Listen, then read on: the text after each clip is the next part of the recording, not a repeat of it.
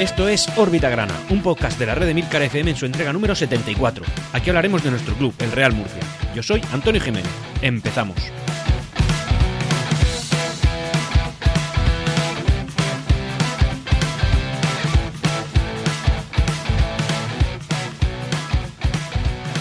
Y en este punto da comienzo la competición en el año 2021, este 2021 que continuando con la dinámica habitual, va a ser un año atípico, un año complicado en cuanto a lo social, no, por parte de Real Murcia, sino a la sociedad en general, a lo sanitario, en fin, lo que nos toca vivir, en, en cualquier caso, bueno, pues una tragedia, pero que poco a poco yo creo que acabaremos saliendo de ella. Ya sabemos que la, que la vacuna está siendo implantada y aunque no es un tema futbolístico, creo que al final esta es, tiene que ser el titular en, toda, en, en todos los podcasts, en todos los medios de comunicación del mundo. Tenemos una vacuna que puede ser que nos salve y podemos continuar. Con ello, también la las competiciones deportivas, pese a que la competición a nivel regional eh, ha sido suspendida, ahora lo comentaremos más concretamente, al menos las que son a nivel nacional, y, en, y entre ellas se incluye la, la, la, la, segunda división B y también la tercera división, que están parada por la Real Federación Española de Fútbol, eh, por tanto se han podido jugar los partidos este fin de semana. Eh, bueno, pues como digo, se ha retomado. Un resultado que no nos ha sido totalmente propicio, al final hemos empatado, aunque sí que es verdad que lo, hemos hecho fuera de casa y viendo el juego del equipo, pese a que aún eh, al principio había sido muy solvente, muy sólido y la verdad es que yo la primera parte me gustó, eh, teníamos mimbres en mi opinión de, equipo grande, de equipo de no me vas a hacer mucho daño, pero como te enganche una te la meto y eso es lo que hizo el Real Murcia, pese, pero luego ya en la segunda parte pues pasó todo lo contrario, al final es que nos comieron. Eh, comentaremos más en profundidad en la sección deportiva esta parte, pero bueno, en cualquier caso vamos a empezar órbita grana, el primero del año 2021. Bueno, lo primero y como normal dentro de la, parte de, la parcela social, de lo que debo hablar es de la, de la Junta General de Accionistas que tuvo a cabo pues eh, a mediados del mes de diciembre. Sí que es verdad que ya está un poco espaciado en el tiempo desde aquella fecha hasta el día de hoy, pero es verdad que, que al final la competición se para y con ella órbita grana también. Eh, decir que esa junta, eh, junta General Ordinaria tuvo lugar con unos 150 accionistas. Yo personalmente, y como yo vi en redes sociales que algunos tuvieron problemas, bueno, que tuvimos problemas para acceder, porque en primera convocatoria sí que me llegó el link para poder acceder, primera convocatoria que no se celebró porque no se consiguió el quórum suficiente, pero sí que es verdad que en segunda convocatoria yo estaba esperando mi correo electrónico y de, no lo recibí. De hecho, cuando me vine a dar cuenta de no haberlo recibido para poder entrar, ya había mmm, transcurrido cinco minutos del, desde el inicio de la misma. Así que, oye, me quedé con mi gozo en un pozo y no pude acceder de ninguna de las maneras. Eh, no vi, bueno, miré spam, comprobé otros correos, lo comprobé todo y no hubo manera de entrar. Yo no soy manco en el tema de la red, de la, perdón, de las tecnologías, así que, así que si no lo encontré es que no me lo mandaron. Por ahí no hay tu tía. No, revisa tu bandeja de spam, revisada, estaba todo controlado, así que no, no hay mucho. Pero bueno, en cualquier caso, para comentar esto me voy a centrar más bien en aspectos generales, ¿vale? Porque si vamos a centrarnos mucho en punto por punto, al final vamos a hacer un podcast demasiado largo y al final eso yo creo que no es lo que queréis, al menos los que no disponéis de más de media hora para escuchar este podcast, así que simplemente voy a ir un poquito a tiro hecho. Lo fundamental, sobre todo, es que el Real Murcia sale de, casa, de causa de disolución. ¿Esto qué quiere decir? Bueno, básicamente que no hay ninguna empresa que pueda decir ahora, oye, que el Real Murcia no me paga y por tanto pido que se liquide para que se me pague lo que, lo que se pueda sacar de todo esto. Eso hasta antes de esa, bueno, imagino que la fecha será anterior, pero bueno, en esa junta se comunicó que esa acción que sí que se podía llevar a cabo contra el Real Murcia en fechas anteriores, bueno, pues ya no puede suceder. Y esto desde luego da pulmón, da pulmón porque ya no vives en esa cuerda floja, en esa incertidumbre de que venga alguien te quiera liquidar por, porque al final está cansado de no cobrar lo que se le debe y, lo haga, porque cualquier acreedor podía haberlo hecho, pero no se hizo, hubo suerte, es decir, al final nuestros acreedores parece que están siendo comprensivos, nuestros acreedores, quiero decir, los acreedores del Real Murcia están siendo comprensivos y eh, están, entre comillas, aguantando, porque evidentemente si aguantan tienen la expectativa o al menos la esperanza de intentar cobrar más de lo que van a cobrar si liquidan ya el club. Así que, oye, están aguantando y en cualquier caso, eh, de manera legal, esta causa de disolución ya se ha ido del Real Murcia, si los números siguen mejorando, pues no volverá. Así que por esa parte, perfecto. Por otro lado, en los dos años desde que Tornel está en el, en el, bueno, pues en la directiva como presidente del Real Murcia, el, club ha obtenido dos años consecutivos de superávit. Además, el último bastante potente. Cosa que nos dice, oye, pues este club parece que va a ser rentable. Así que no, tenemos que estar pensando que al final el fútbol es deficitario. El fútbol bien gestionado no es deficitario. De hecho, eh, tiene mucho, eh, puede generar mucha, mucha riqueza. La cosa es que nosotros hemos sido saco de boxeo de un montón de gente, sacapanzas y, y que han disfrutado de la vida y, oye, nos han saqueado directamente. Ese es el motivo. Pero bueno, un Real Murcia en segunda división B, si los, si los ingresos fuertes que puede tener el fútbol profesional, como lo pueden ser las televisiones, un Real Murcia en el que los patrocinios que tiene, pues bueno, son moderados de empresas medianas y pequeñas, a las que le agradecemos un montón que decidan implicarse con este proyecto, pero al final son empresas medianas y pequeñas que su granito de arena es bastante más pequeño del que te puede aportar una gran empresa eh, de nivel nacional y por ello, con todas las carencias en la cantidad de ingresos, pues bueno, el Real Murcia, como digo, dos años consecutivos de superávit. Así que, excelente noticia. También la deuda total del Real Murcia ahora mismo asciende a 33 millones de euros, que es 12 millones menos desde que lo gestiona, desde que Tornel y, los que están gestionando con el club están eh, dentro de él. Así que, oye, pues bueno, son, son buenos números, 33 millones, bueno, buenos números contextualizando con lo que hemos llegado a tener, pero si lo contextualizas con la categoría en la que estamos y la trayectoria que parece que llevamos, pues es, es, es en fin, es una barbaridad. O sea, clubes con mucho menos han, se han disuelto, así que, pues bueno, nosotros seguimos aguantando. De esos 33 millones, 17 millones se le deben a Hacienda y a Seguridad Social. Esta es la deuda irrenunciable, la que no, la que no puedes evadir, la que no te van a reducir, la que no te van a hacer quita. Es decir, esto digamos que es el núcleo duro de la deuda que tenemos. Así que, oye, estos 17 millones de euros, pues hay que tenerlos muy, muy presentes. Em, también es verdad que, eh, según han comentado en la Junta General de, Accionistas, el acuerdo con Hacienda está bastante cercano, así que, oye, esto siempre está bien. Al final, un acuerdo con Hacienda ya sabéis que es eh, concretar un plan de pagos y que el Real Murcia sea puntual en los pagos que se acuerdan desde, ese momento, sin, por supuesto, fallar en ninguno, porque en ese momento se ha acabado, el, se ha acabado digamos, entre comillas, la gracia que Hacienda te, te hace. Así que, perfecto.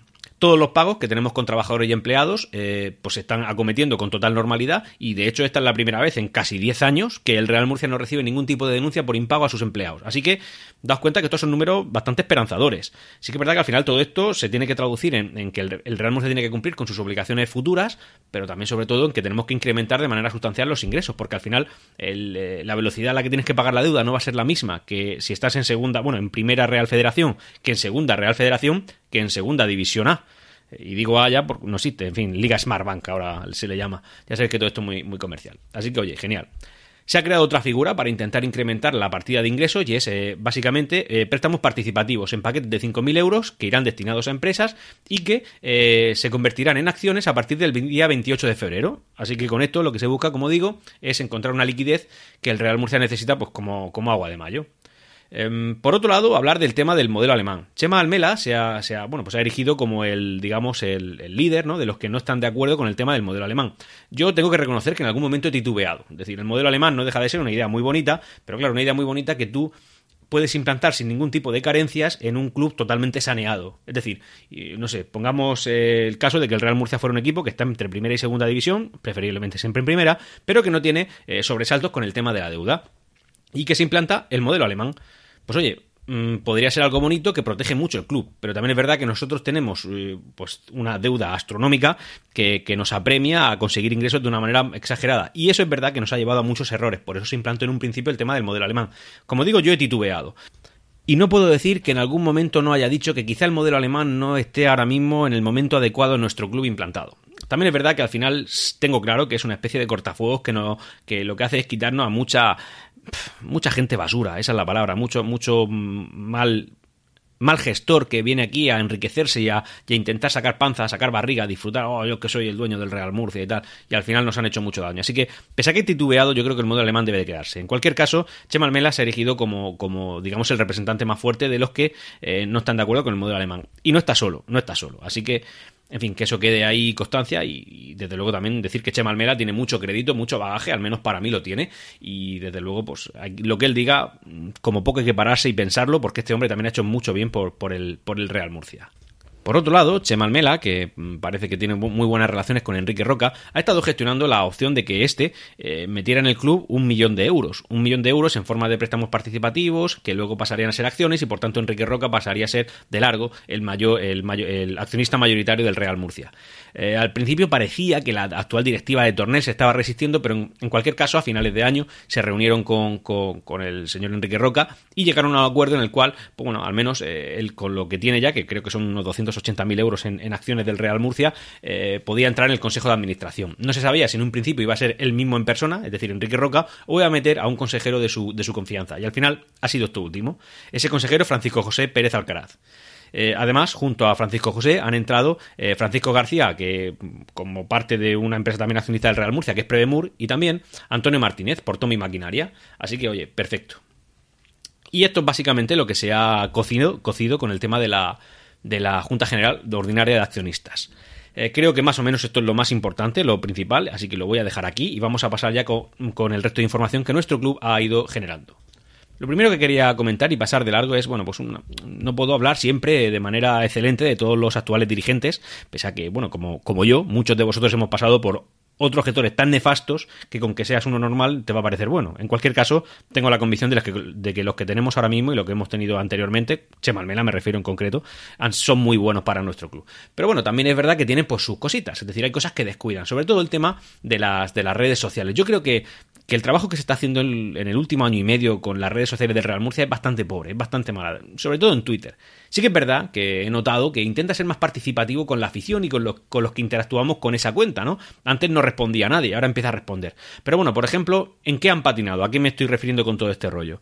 Bueno, básicamente en que ha habido una pequeña polémica con un patrocinador, con un gran, patrocinador del Real Murcia, que es Gesa Seguros, en la cual, pues bueno, Gesa Seguros, a través de su, eh, pues no sé si community manager o persona de confianza que lleva las redes sociales de estos, al final dicen que eh, van a patrocinar al Real Murcia, pero que están descontentos con la actitud del club porque les ha subido el precio que cuesta el patrocinio anual. Y dice, bueno, pues vale, pues si esta empresa lo ha hecho, pues ahí queda, no pasa nada. A otra cosa mariposa. Pero es que resulta que el, Twitter del club le ha respondido de manera pública. No digo yo que no haya que responderle. Por supuesto que a un patrocinador de esta envergadura tienes que responderle, pero hombre, de manera privada. O sea, esto además es una cosa que, que a la gente que, que, somos ajenos al club, ¿no? Ajenos al club en cuanto a que no conformamos parte de su estructura organizativa, pues no nos importa. Es decir, al final lo que queremos es que el club juegue bien, funcione bien, gane dinero, gane partidos y nos haga felices. Es lo que nosotros queremos. Pero bueno, resulta que el Twitter del Real Murcia le respondió también en forma de comunicado oficial por Twitter a Gesa Seguros diciendo que no, que si le había bajado un 27% el importe que... Señores del Real Murcia, por favor, sean un poquito más prudentes, un poquito más comedidos, sean... Mm, apliquen un poco más de sentido común a este tipo de cosas. No puede responderle un patrocinador. GESA Seguros es una empresa que pone dinero, que hace que tú puedas fichar mejor, que puedas tener más ingresos, y si ellos están descontentos, pues os reunís en una sala de prensa, en el Estadio Nueva Condomina, donde sea que GESA Seguros tenga su, su su despacho y habláis de lo que tengáis que hablar y lo arregláis, porque estas cosas se arreglan. Pero hombre, publicarlo por Twitter para que un señor, eh, yo que sé, cualquiera por ahí de, Algezares o yo mismo desde aquí, desde Orbita Grana, lo leamos y nos pongamos a ver, ¿y a mí qué me estás contando, señor? Pues hombre, es una cosa que no, que no queda decorosa. Así que eh, este pequeño tirón de orejas al Real Murcia en cuanto a la gestión de las redes sociales. Y ahora vamos a pasar a la sección deportiva, una sección deportiva que viene cargada con muchas pequeñas píldoras y bueno, y algunas anécdotas, algunas cosas curiosas, incluso alguna noticia que nos ha desalentado bastante, que no tiene más trascendencia, pero que sí que es verdad que, pues hombre, te, mira un poquito la moral. Y, por supuesto hablar del partido que hemos jugado contra el Club Deportivo Ejido. Bueno, lo primero decir que tras la victoria anterior que tuvimos, eh, de la jornada anterior contra la Universidad Católica, contra el equipo de Guadalupe, bueno, decir que desde que Adrián Hernández, eh, Adrián Hernández es nuestro entrenador, eh, hemos jugado contra ellos un total de tres partidos, es decir, nueve puntos disputados, de los cuales hemos ganado siete, es decir, tres victorias y un empate. Así que, ¿qué queréis que os diga? La verdad es que esto es bastante bueno. Eh, la Universidad Católica es un coco de la categoría. Este año hemos sido los únicos capaces de doblegarlos en el terreno de juego y hemos conseguido, bueno, pues 7 de 9 puntos. Esto al final son estadísticas que no sirven de mucho, quedan para la historia, para la historia, es decir, dentro de 10 años, cuando el Real Murcia siga en adelante, estemos en primera división y venga otro sustituto de la Universidad Católica ya anteriormente desaparecido, hace dos años, ¿no? Estoy hablando, como digo, en un futuro de 10 años. Bueno, pues cuando juguemos contra el sustituto de la Universidad Católica, recordaremos que este también fue un equipo menor que pasó por la historia de la ciudad de Murcia y que en su día pues el Real Murcia le daba tela marinera como ha hecho con otros tantos. Y ya está, esto quedará así para el futuro. Eh, por otro lado, decir que estas vacaciones, ¿no? este periodo estival, se ha aprovechado por parte del Real Murcia para resembrar el césped de Nueva Condomina, que como sabéis y recordaréis, eh, los primeros partidos, bueno, los partidos jugados en el año 2020, de esta nueva temporada, eh, bueno, pues el, césped estaba bastante decadente, estaba bastante mal, se encontraba en unas circunstancias, era algo que destacaba cuando se jugaba en el estadio Enrique Roca, mm, ya lo vieras por, por televisión o por internet, la verdad es que se veía claramente que ese césped no estaba en condiciones. Bueno, pues parece que lo han resembrado y evidentemente los resultados lo veremos dentro de aproximadamente seis días cuando juguemos el próximo partido y, y ya está. Es decir, se ha resembrado que al final eso es algo que hay que lógicamente cuidar. Ahora voy a hablar de la polémica grande, grande que ha habido este, estas vacaciones con el tema de un futbolista que se vio implicado en unas imágenes de una macrofiesta que se hizo, si mal no recuerdo, en Bullas, en el, municipio de Bullas, eh, o Mula, la verdad es que no lo recuerdo, pero bueno, en cualquier, caso, en cualquier caso es Carlos Palazón. Carlos Palazón es un canterano, un canterano con mucha proyección, yo creo que un gran futbolista que parece que se, que se ha equivocado de una manera bastante grave.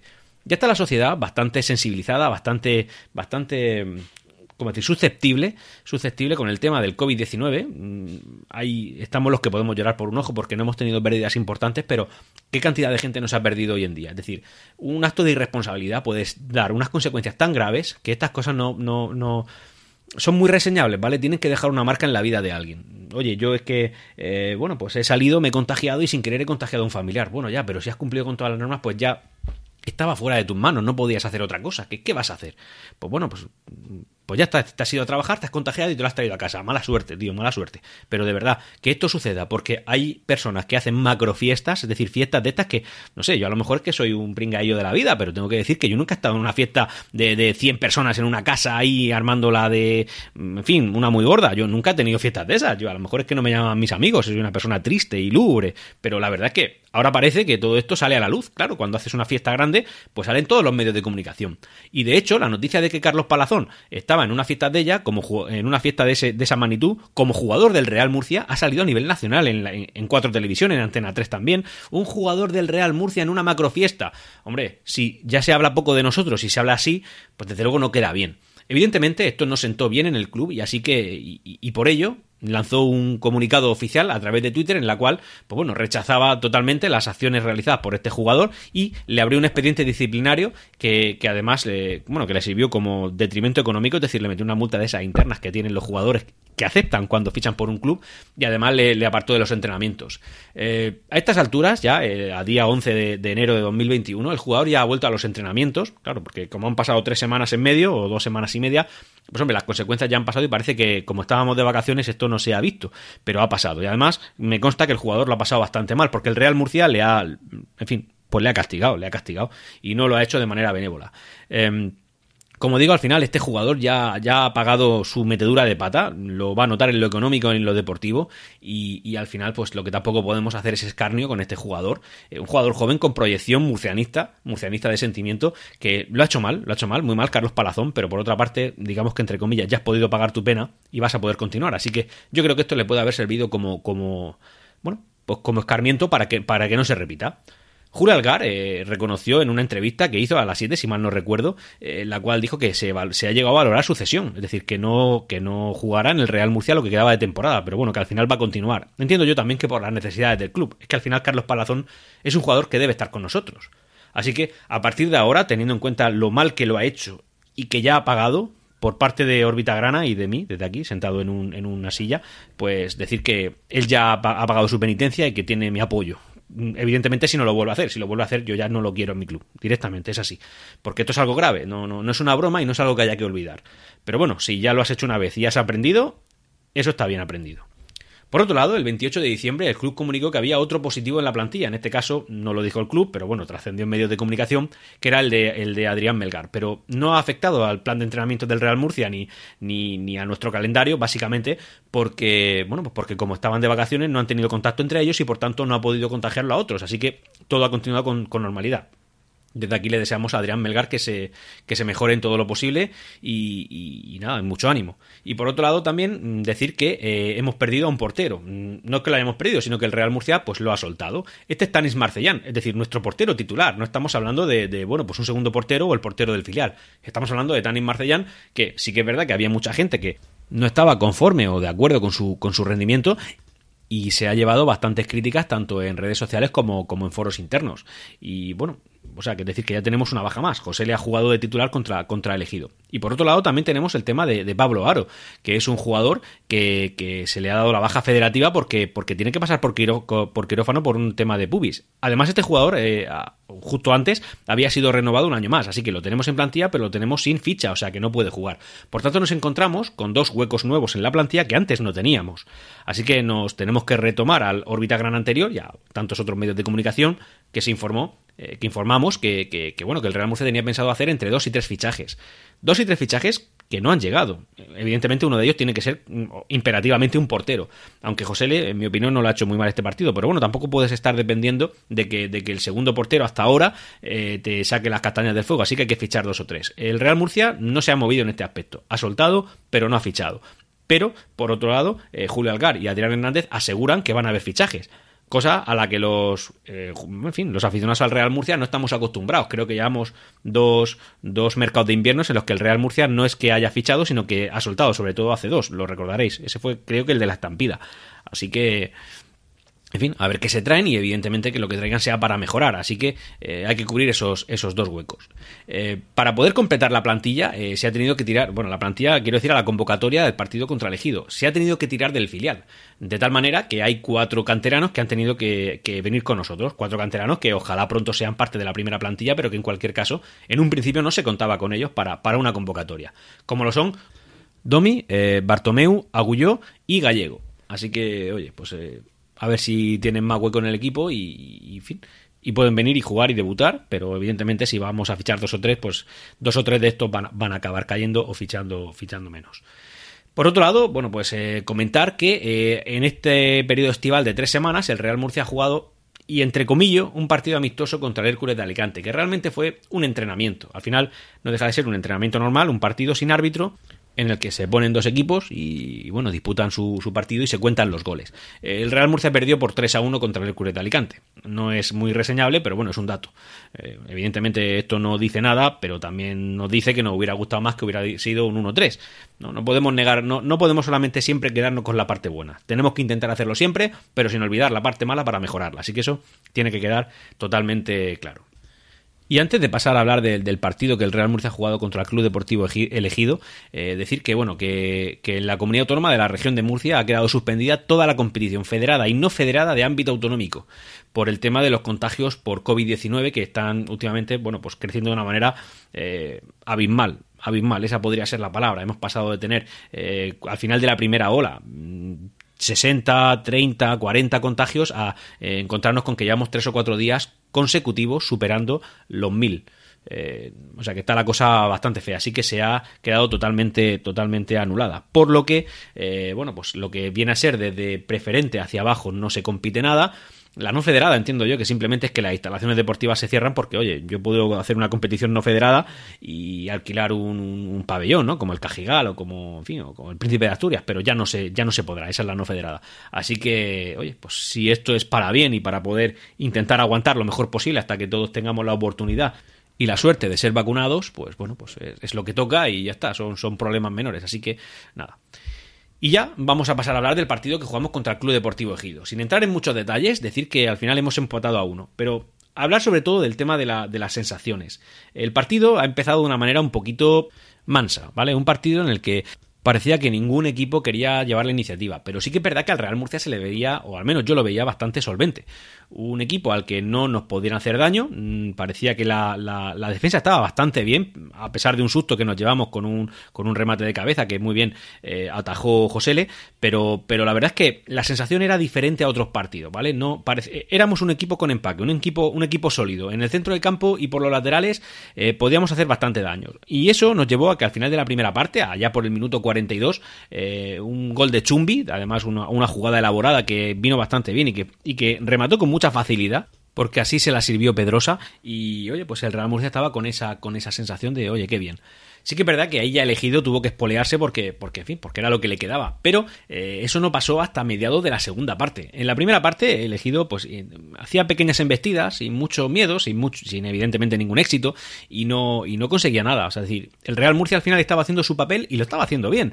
Yo la verdad es que esta sensación de, de, de poder estar medio tranquilo viendo un partido del Real Murcia no lo había tenido desde hace bastante tiempo. Al final, eh, parece que esta temporada está siendo muy regular en cuanto a que eh, te atacan fácil, te hacen fácil, pero bueno, estábamos teniendo la suerte de al menos meter muchos goles y puntuar, que eso era lo importante. Pero sí que es verdad también que al final, si juegas mucho con la suerte, pues eh, al final te, atacan, te hacen daño, y eso es lo que ha pasado. de tanto a que estaba atacando el poligido y, bueno, poli, he dicho poli, ya sabéis que este no es el poli, igual lo comento luego, pero bueno, en cualquier caso, el club deportivo elegido. de tanto que está atacando, pues al final es echar muchas monedas a la suerte y al final, ¿qué pasa? Que tienen suerte. Eh, Iván Pérez, eh, por lo que he visto, se ha hecho un escarnio con él, se ha atacado muchísimo a este jugador porque ha tenido la verdad es que una segunda tarjeta amarilla, por tanto expulsión, bastante pueril. Eh, un jugador de 28 años en segunda B no puede tener ese tipo de fallos. Digo de 28 años porque si estás en 28 años y te estás en segunda B, tu proyección ya no es muy grande. Y sí que es verdad que si tienes 28 años, pues hombre, tienes más experiencia que uno de 20, 18, 16, que hay jugadores de esos en segunda B. De hecho, son la mayoría, pero bueno, pues Iván Pérez ahí se ha equivocado. Eh, como digo, se ha hecho un escarnio de él en las redes sociales, se ha atacado mucho y yo pienso que en parte se puede tener razón, pero por la frustración de que quizá esa acción nos haya hecho perder el partido. O al menos que nos hayan, no perder, sino que nos hayan empatado el partido. Pero hombre, Iván Pérez yo creo que no es un jugador que, que en fin... No puede tener esos fallos por la edad que tiene, pero tampoco se le puede hacer tanto daño porque el jugador al final habitualmente es un jugador comprometido que, no suele desentonar con la tónica del club. En cualquier caso, como digo, gol del Club Deportivo elegido y, este ha sido el resultado final. Sí que es verdad que ellos han seguido atacando y, ya está. Por otro lado, yo quería hacer una pequeña crítica al tema de, de, futes, oye, lo tengo que decir, ¿por qué no? Este partido no se podía ver por las 7 y para, para, los que podíamos verlo, porque, en fin, en su día pagamos el abono de futes o, quien sea que haya pagado el, partido, bueno, pues ya está. Eh, oye, los comentaristas de traca, ¿eh? De traca. Yo la verdad es que he puesto una queja en el... En el, en el no es que yo sea un victimista, ni que, ni que vaya, yo qué sé, metiéndome con todo el mundo, pero realmente yo, el partido se me ha hecho incómodo por culpa del comentarista. Y claro, no puedes sintonizarlo con una radio porque, porque hay cierta, cierto delay, ¿no? Cierto lag, eh, no sé, de unos 15, 20 segundos entre lo que pasa en realidad y lo que tú recibes en tu, en tu dispositivo de internet, donde estás viendo el partido. Y claro, poner la radio al final significa que te vas a enterar antes por radio que por imagen. Pero de verdad que, que han puesto dos fanáticos ahí que no tenían ninguna información, vamos, ninguna información sobre el Real Murcia. Nos han llamado el equipo rojillo. Y los jugadores todo el rato, a ver si suerte, y lo, perdón, los comentaristas, a ver si suerte, uy, qué mala suerte. Eso en cada ataque de elegido. Y, y, bueno, el, gol de elegido a mí se me ha hecho incómodo. Digo, madre mía, pero estos que han ganado la Champions, yo creo que una, plataforma que aspira a ser, eh, digamos, el, representante de la segunda B y la tercera división a nivel nacional, donde se pueden ver los partidos, pues hombre, tienen que intentar buscar comentaristas, no digo de mayor calidad, no digo que este, este comentarista no fuera bueno, digo que no puedes buscar fanáticos, que no puedes buscar eh, comentaristas locales o al menos que tengan una vocación local, porque al final estás incomodando y yo puedo asegurar que, que uno de los clubes que más beneficios le da a Footers en segunda B es el Real Murcia. Es decir, creo que el Real Murcia tendría que habérselo mirar con esta empresa porque a mí me ha llegado a incomodar en algunos momentos. Pero bueno, una vez metido este pequeño chascarrillo, que es que la verdad es que, no sé, sentía la necesidad de comunicarlo porque, porque me incomoda mucho, bueno, pues al final el partido se ha empatado a uno y, y nada, y en fin, pues ojalá hubiera sido mejor. Así que la clasificación queda de la siguiente manera.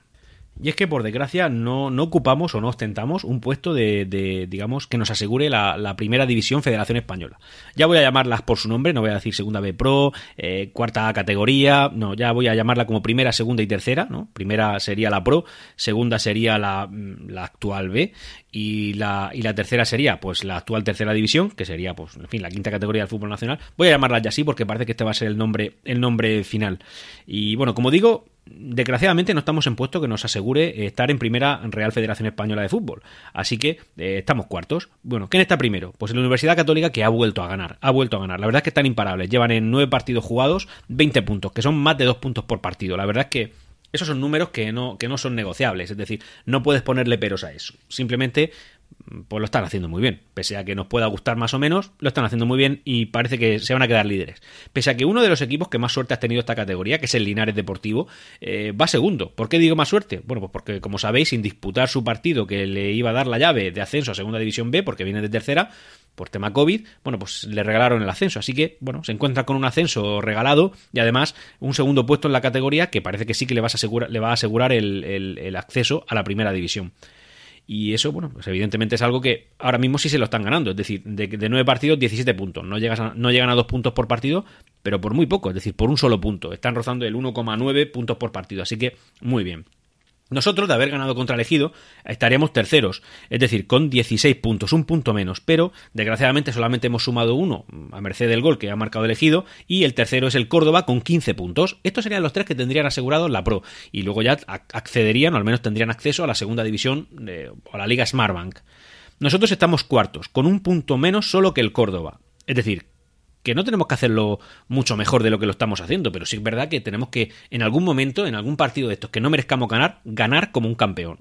Mm, sabéis que, bueno, yo al menos recuerdo con mucho cariño un partido que eh, de aquel, bueno, pues eh, casi en el centenario, cuando subimos a primera división, un partido en el que jugábamos contra el Cádiz y sin merecer ganar para nada en casa, metimos un gol de mucha chiripa que lo metimos. Y claro, ese era la sensación de esto es un gol ganador, esto es un gol de, de un equipo que va a ascender. Es decir, no hay, no hay contemplación, va a ascender. Y efectivamente ascendimos. Esa sensación llevamos décadas sin tenerla. Y, o al menos yo llevo décadas sin tenerla. y eso hubiera sido bueno para hoy. Es decir, si hoy hubiéramos ganado, habría sido un como, si hemos ganado hoy sin haberlo merecido, esto es un gol ganador. Es decir, ya, ya no hay opción a no subir. Simplemente ganaremos pese a jugar mal pero eso no ha sucedido. Así que esa sensación queda un poco más en el aire. Y esa sensación, al menos a mí, en la experiencia que tengo, y son veintitantos años viendo fútbol, teniendo yo 30, 36, pues hombre, es una, no, no, me ha fallado, ¿vale? No es que vaya yo aquí de futurólogo, pero no me ha fallado. Y en este caso, pues no tengo esa sensación. En cualquier caso, a un solo punto de poder acceder a esos, a puestos. También es verdad que el cuarto, quinto y sexto, nosotros cuartos, pues eh, también nos da la opción a entrar a, primera, a primera división pero ya está en el aire, porque podrías caer a la siguiente y eso sí que no sería una buena noticia para nosotros. En cualquier caso, primer objetivo, quedar entre los tres primeros. Si no, bueno, pues el cuarto, quinto o sexto y por supuesto en la segunda ronda, pues eh, hacer una buena segunda ronda. Quinto, el Granada con otro punto menos que nosotros, es decir, 13. Y el sexto, otro punto menos todavía, el Betis. Aquí ya hay una pequeña brecha. Tenemos a Elegido, que en su momento fue líder, ¿eh? no hace mucho, ahora pues no sé, cuatro o cinco jornadas estuvieron líderes. Así que, bueno, en fin, Elegido eh, nueve puntos de nueve partidos en puestos de los que te van a dar acceso a entrar en segunda federación o en tercera federación. Eh, Sevilla B también con nueve puntos, empatados con elegido, y luego tres puntos más abajo el Yeclano, que ha ganado su primer partido en liga, y eh, Lorca Deportiva con cuatro puntos, de nueve de, con nueve partidos y, cuatro puntos, pues el colista total, destacado y, sin haber ganado ni un solo partido. Esto totalmente, evidentemente, pues en fin, eh, pintan muy mal, pero también lo pinta el, el Yeclano Así que, dicho eso, bueno, eh, voy a hablar de, la, de, las rachas, ¿vale? Porque a mí el tema de las rachas me gusta mucho y creo que dice bastante. Eh, los últimos cinco partidos, el Real Murcia iría sexto. Daos cuenta, ¿eh? Nada bien, teniendo en cuenta que en clasificación vamos cuartos.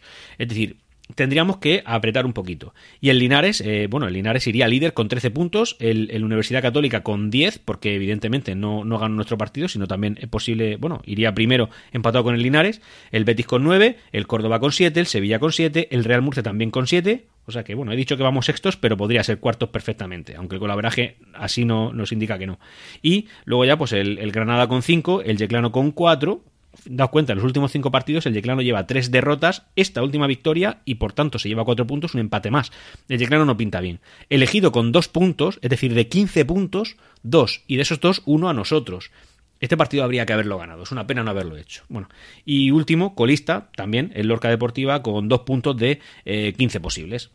Así que nos encontramos con una clasificación que no es todo lo bonita que nos gustaría, pero hombre, no, no es mala del todo no es mala del todo. Así que simplemente pues llevar un poquito de, ojo y, por supuesto no, no, perder tampoco la vista a los de abajo porque estamos a cinco puntos de entrar en puestos malos. Es decir, eso al final pues tienes que mirarlo de reojo que no nos va a pasar, no va a pasar porque todo apunta a que no. Pero tener en cuenta que hay solamente 10 equipos en la categoría y 3 puntos valen mucho. Y haber perdido dos escuece bastante.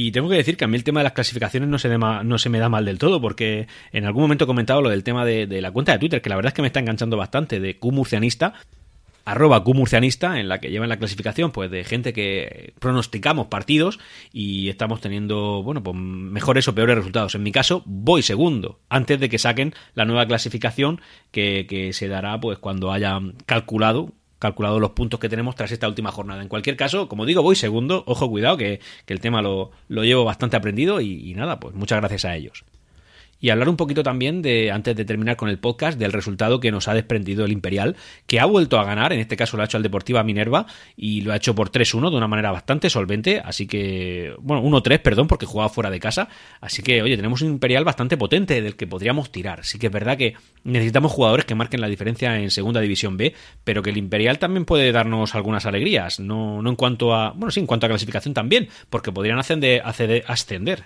a la Segunda División. Así que, oye, ¿y por qué no? ¿Y por qué no? Simplemente necesitamos que los grandes, el equipo senior, el Real Murcia, pueda acceder a la primera división. Así que, oye, pues eh, estaremos pendientes. Por otro lado, y antes de terminar, dos pequeñas píldoras. Una, el día 18 de diciembre del año 2020, el Real Murcia Baloncesto jugó su partido número 100 con nuestro nombre y nuestro escudo, es decir, el Real Murcia Baloncesto. Por lo que tenemos que congratularnos nosotros como aficionados al deporte de, poder tener un equipo en la segunda categoría de fútbol eh, baloncestístico eh, nacional que luce nuestro nombre y nuestro escudo y también ellos que pueden lucir este escudo y este nombre. Así que oye, enhorabuena a ellos, enhorabuena a nosotros. Yo creo que es una relación perfecta de simbiosis y, y nada, pues simplemente disfrutar del baloncesto con nuestro escudo. Y también hablar, pues ya de, la, la, noticia bizarra del, de la Navidad, y es que Royston Drente, lo conoceréis porque es un jugador de fama mundial, eh, polémico en algunas ocasiones, pero bueno, al final jugó en equipos muy grandes, como lo es, por ejemplo, el Real Madrid, ficha por el Racing de Murcia. Ojo, cuidado, ¿eh? Esta es la, como digo, la noticia bizarra, porque este equipo de tercera división lo ha fichado. Evidentemente, eh, Drente está en un estado totalmente fuera de forma, pero sí que es verdad que puede marcar la diferencia. Pero al final esto no deja de ser una estrategia, como digo, de sacapanzas, ¿no? Como, como antiguos dirigentes del Real Murcia, pero actuales dirigentes del Racing Murcia. Eh, en fin, una directiva que quien le gusta mucho la fama, le gusta mucho la fotografía, le gusta mucho lucirse, y en este caso, pues ha fichado a un jugador que está fuera de forma, con mucho nombre, mucho renombre, y, y evidentemente han conseguido lo que buscaban, que era que se hablara de ellos.